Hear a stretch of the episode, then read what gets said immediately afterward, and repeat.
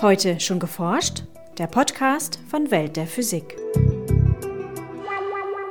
Es ist natürlich auch ein sehr spannendes System, dass man einfach wissen möchte, wie es funktioniert. So von der Forschungsseite möchte man erklären können, warum es sich so bewegt, wie es tut, warum es sich verstärkt, warum es seine Struktur ändert. Aber die Endmotivation ist eigentlich immer, die Vorhersage zu verbessern. Sagt Sarah Jones vom Institut für Meteorologie und Klimaforschung des Karlsruher Instituts für Technologie. Hier ist Welt der Physik mit Podcast Folge 68. Mein Name ist Christina Newinger. Und ich bin Jens Kube. In unserem Schwerpunkt beschäftigen wir uns heute mit Wirbelstürmen und ihrem Einfluss auf das Wetter in Europa. Marc und ich erklären in ungefähr 60 Sekunden, was es mit dem Stern von Bethlehem auf sich hat. In den Nachrichten berichten wir dann darüber, wie die Hitzeinseln von Städten als Energiequelle genutzt werden könnten und über das Neutrino-Observatorium IceCube in der Antarktis, welches vor einigen Tagen fertiggestellt wurde. Zum Schluss haben wir noch Veranstaltungstipps für Bochum, München und Bonn. Beginnen wir mit den Wirbelstürmen. Ein Beitrag von Christina Newinger und Maike Pollmann. Seit dem 30. November ist die diesjährige Hurrikansaison offiziell beendet. Von den tropischen Wirbelstürmen entwickelten sich 2010 15 zu Hurrikans, also Stürmen mit einer Windgeschwindigkeit von über 118 Kilometern pro Stunde. Ihre Energie ziehen Wirbelstürme aus dem Ozean. Sie entstehen hauptsächlich zwischen April und November, wenn aus den Meeren in den Subtropen und Tropen große Wassermengen verdunsten. Sarah Jones vom Institut für Meteorologie und Klimaforschung des Karlsruher Instituts für Technologie beschäftigt sich mit dem faszinierenden Wetterphänomen. Die Wirbelstürme, mit denen ich mich beschäftige, sind tropische Wirbelstürme. Wie der Name sagt, die entstehen in den Tropen, decken Skalen von einige hundert Kilometer bis zu tausend Kilometer ab. Und die entstehen, indem eine Gruppe von Gewitterwolken sich zusammenschließen, einen relativ schwachen Tiefdruckgebiet dann bilden. Und dann gibt es eine Wechselwirkung mit, mit dem Ozean. Je stärker die Winde sind, desto mehr Energie können wir vom Ozean beziehen. Und durch die Tatsache, dass die Erde rotiert, dann können sie sich verstärken. Wegen der Rotation der Erde wirkt die sogenannte Corioliskraft auf die Wirbelstürme. Sie sorgt auch dafür, dass die tropischen Tiefdrucksysteme rotieren und ihre spezielle Struktur erhalten. Ein Wirbelsturm in den Tropen hat eine sehr kreissymmetrische Struktur. Das heißt, wenn man auf ein Satellitenbild schaut, dann ist es sehr rund mit dem wolkenfreien Bereich in der Mitte, wenn es stark ist, mit dem Auge. Viele Wirbelstürme verlieren noch über dem Ozean an Energie und flauen dort wieder ab. Einige aber ziehen in Richtung Küsten und richten dort immer wieder großen Schaden an. Dieses Jahr forderten Hurricanes fast 350 Todesopfer und verursachten einen Sachschaden von über dreieinhalb Milliarden US-Dollar. Sarah Jones möchte deshalb vor allem die Vorhersagbarkeit der Wirbelstürme verbessern wenn man irgendwas dagegen unternehmen will und, und, man muss was dagegen unternehmen, dass die diese Bedrohung darstellen, dann muss man die besser vorhersagen können. Ich kann nicht eine Stadt evakuieren, wenn ich nicht weiß, dass der Wirbelsturm diese Stadt bedroht und ich brauche eine gewisse Zeit, um eine Stadt zu evakuieren. Wir werden nicht so schnell so weit kommen, dass man einen Wirbelsturm tatsächlich in seiner Intensität beeinflussen kann oder seine Bewegung. Aber je besser die Vorhersage ist, desto besser kann man Maßnahmen treffen. Gerade der Einfluss auf unseren Breiten. Wir haben nicht die Bedrohung von dem Wirbelsturm selber, aber solche Ereignisse wie der Lothar-Sturm, die Süddeutschland ähm, getroffen hat, können auch im Zusammenhang mit dem Wirbelsturm entstehen. Und da muss man auch die Leute warnen, dass die einfach ihre Aktivitäten dort anpassen. Wirbelstürme wirken also nicht nur dort, wo sie entstehen, sondern können auch das Wetter in Europa beeinflussen. Die, die im Atlantik entstehen, davon ziehen 40 Prozent in unseren Breiten. Und diejenigen, die Richtung Pol ziehen, die können dann unsere Wetter beeinflussen. Zum einen können sie als Wettersystem in unsere Breiten hineinwandern. Sie ändern ihre Struktur und bleiben so ein Tiefdruckgebiet, ein starken Tiefdruckgebiet und können dann nach Europa kommen. Das passiert nicht jedes Jahr, dass ein Hurrikan sich als Tiefdruckgebiet richtig über Deutschland bewegt, aber es gibt alle drei bis fünf Jahre solche Fälle. Bei anderen ist wichtig, dass die Luft in den Wirbelsturm hineinfließt, nah am Boden, so über dem Ozean. Das steigt dann im Kern vom Wirbelsturm auf und fließt dann aus dem System in vielleicht etwa 15 Kilometer Höhe dann aus und fließt Richtung mittleren Breiten und kann so Wellen erzeugen in den mittleren Breiten in der Höhe, die unsere Wetter beeinflussen. Diese Wellen beeinflussen dann die Tief- und Hochdruckgebiete Europas.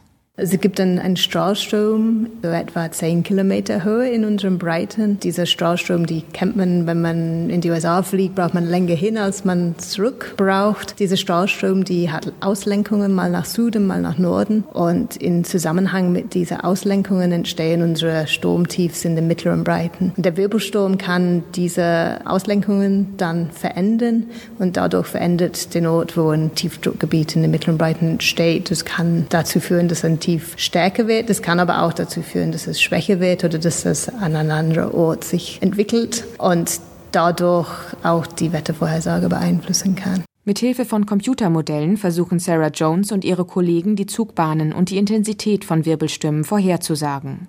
Unsere Hauptforschungswerkzeuge sind die numerischen Modelle, wie zum Beispiel das Cosmo-Modell vom Deutschen Wetterdienst. Das ist ein Computermodell, die für unsere tägliche Wettervorhersage im Deutschen Wetterdienst benutzt wird. Wir können das in andere Gebiete der Welt transplantieren, dass wir das über den Atlantik irgendwo hinsetzen, wo ein Wirbelsturm entsteht oder über den Pazifik. Damit die Modelle möglichst realistische Ergebnisse liefern, werden sie mit Messdaten abgeglichen. Diese Daten erhalten die Wissenschaftler von Forschungsflugzeugen. Forschungsflugzeuge fliegen regelmäßig in Wirbelstürme hinein, um vor allem die zu untersuchen, die Karibik und USA bedrohen. Es würde nicht jeder Flugzeug in einen Wirbelsturm hineinfliegen, aber man kann auch sehr wichtige Messungen gewinnen, indem man in der Umgebung von dem Wirbelsturm fliegt. Da muss aber immer eine große internationale Messkampagne stattfinden, weil allein ein kleines Experiment kann nicht zu einem Wirbelsturm kommen. Da braucht man Forschungsflugzeuge. Es ist teuer und zeitintensiv, die einzusetzen, gerade bei einem System, wo man nicht genau weiß, wo das hinzieht. Wenn die Vorhersage selber schlecht ist, ist es sehr schwierig. Mit ihren Modellen berechnen die Forscher auch, ob sich durch den Klimawandel Häufigkeit, Intensität und Orte von Hurricanes verändern. Es ist allerdings schwierig, darüber genaue Vorhersagen zu treffen.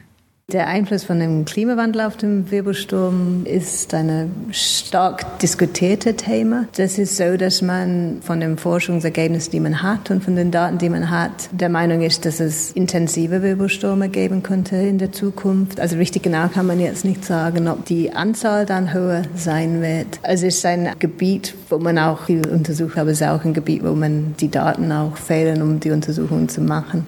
Da Wirbelstürme sehr komplexe Systeme sind, die ständig mit ihrer Umgebung wechselwirken, ist es sehr aufwendig, sie in Computermodellen exakt darzustellen. Bis Wirbelstürme wirklich gut vorhersagbar sind, braucht es also noch einige Messflüge und genauere Modelle.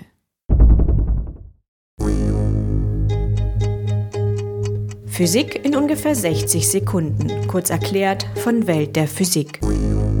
Moin Jens. Moin Marc. Äh, sag mal Jens, was ist eigentlich der Stern von Bethlehem? Ui, das ist gar nicht so einfach zu beantworten. Im Matthäusevangelium steht, Und der Stern, den sie hatten aufgehen sehen, zog vor ihnen her bis zu dem Ort, wo das Kind war. Dort blieb er stehen. Ja gut, aber was für ein Stern ist das? auf den meisten frühen Bildern der Geburtsszene von Jesus ist über der Krippe ein Schweifstern, also ein Komet, zu sehen. Aber ein so deutlich sichtbarer Komet hätte doch auch den damaligen Astronomen auffallen müssen. Richtig, da gibt's aber keine Überlieferung. Und eine Supernova? Das könnte prinzipiell sein, nur gibt es keine bekannten Überreste einer Supernova von vor 2000 Jahren. Hm, vielleicht war es eine besondere Planetenkonstellation. Ja, das glauben heute die meisten Forscher. Mal schauen. Ja, im Jahr 7 vor unserer Zeitrechnung begegneten sich Jupiter und Saturn gleich mehrmals. Und im Jahr 2 vor Christi waren sich Jupiter und Venus sogar so nah, dass man sie mit bloßem Auge nicht unterscheiden konnte. Aber so ganz genau können Astronomen nicht sagen, welches Himmelsereignis beschrieben wurde. Es ist sogar möglich, dass der Stern rein symbolisch gemeint war. Was es auch war.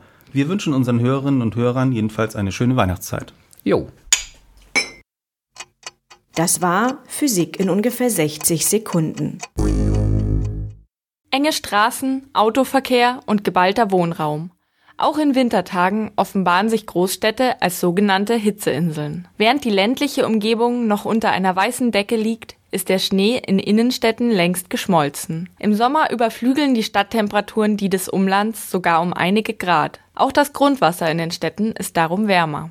Mit Infrarotkameras von Satelliten prüften Forscher nun systematisch die Hitzeinseln vieler Großstädte, darunter Boston, Philadelphia und Washington. Im Sommer stieg dort das Thermometer um bis zu 9 Grad höher als im Umland und das bei gleicher Wetterlage. Die Ursachen sehen die Wissenschaftler in der Ballung des Straßenverkehrs, in Fabriken und Häusern. Auch dunkle Dächer erhöhen wegen der stärkeren Absorption von Sonnenlicht den Hitzeinseleffekt. Gegen die Aufheizung könnte eine bessere Stadtplanung mit größeren Grünflächen oder gar das weiße Anstreichen der Dächer helfen. Forscher der Universität Tübingen ermittelten nun das Heizpotenzial, das in dem erwärmten Grundwasser unter den Städten ungenutzt schlummert. Abschätzungen ergaben, dass sich die Energie beispielsweise durch Wärmepumpen effizient nutzen ließe. Würde das Wasser in einer etwa 20 Meter dicken Schicht im Untergrund angezapft und nur um zwei Grad abgekühlt werden, so reicht diese Wärme sogar zum Beheizen aller Gebäude in den Städten aus. Die Studie zeigt zwar das enorme Heizpotenzial der oberflächennahen Grundwasserschichten auf, Allerdings wären die Investitionskosten für ein flächendeckendes, klima- und ressourcenschonendes Erdwärmesystem sehr hoch.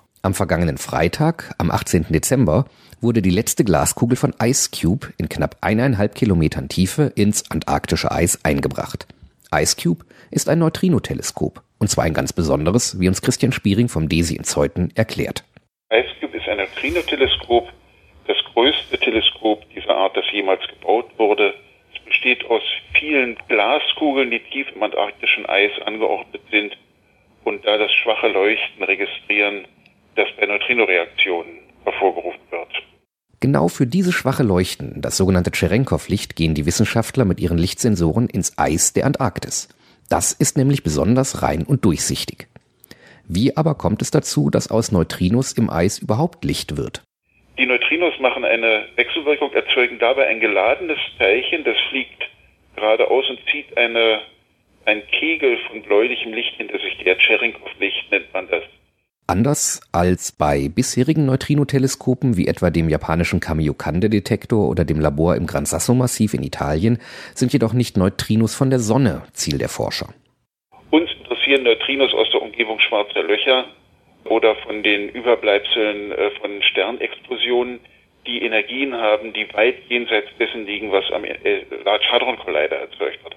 Der Messbetrieb unterhalb der Amundsen-Scott-Station am Südpol läuft nun mit voller Intensität. Wir registrieren etwa 100.000 Neutrinos pro Jahr. Die meisten davon werden aber durch Teilchenreaktionen in der Erdatmosphäre erzeugt. Wie viel es von den extraterrestrischen sind, nach denen wir also auf der Suche sind, das können wir noch nicht sagen. Wir haben noch keine gefunden, hoffentlich einige hundert pro Jahr. Soweit Christian Spiering, der von 2005 bis 2007 Sprecher des internationalen IceCube-Projektes war. Der Bau von IceCube wurde von 260 Wissenschaftlern aus 36 Instituten in acht Ländern vorgenommen. Von den Baukosten in Höhe von rund 279 Millionen US-Dollar finanzierte Deutschland etwa 18 Millionen Euro. Den weit größten Anteil trug die US-amerikanische National Science Foundation. Am 20. Dezember haben Nachwuchswissenschaftler die Gelegenheit, ihr Forschungsthema auf dem Bochumer Science Slam zu präsentieren. Dabei soll es populärwissenschaftlich und möglichst unterhaltsam zugehen. Wer gewinnt, entscheidet am Ende das Publikum. Am 20. Dezember um 20 Uhr in der Christuskirche in Bochum. In München stellen Studierende der Physik am 21. Dezember in der Weihnachtsvorlesung spannende physikalische Experimente vor. Sie erklären dem Publikum die fachlichen Hintergründe auf verständlichem Niveau und mit einem Schuss Humor. Alle Interessierten sind herzlich willkommen, eine Anmeldung ist nicht erforderlich.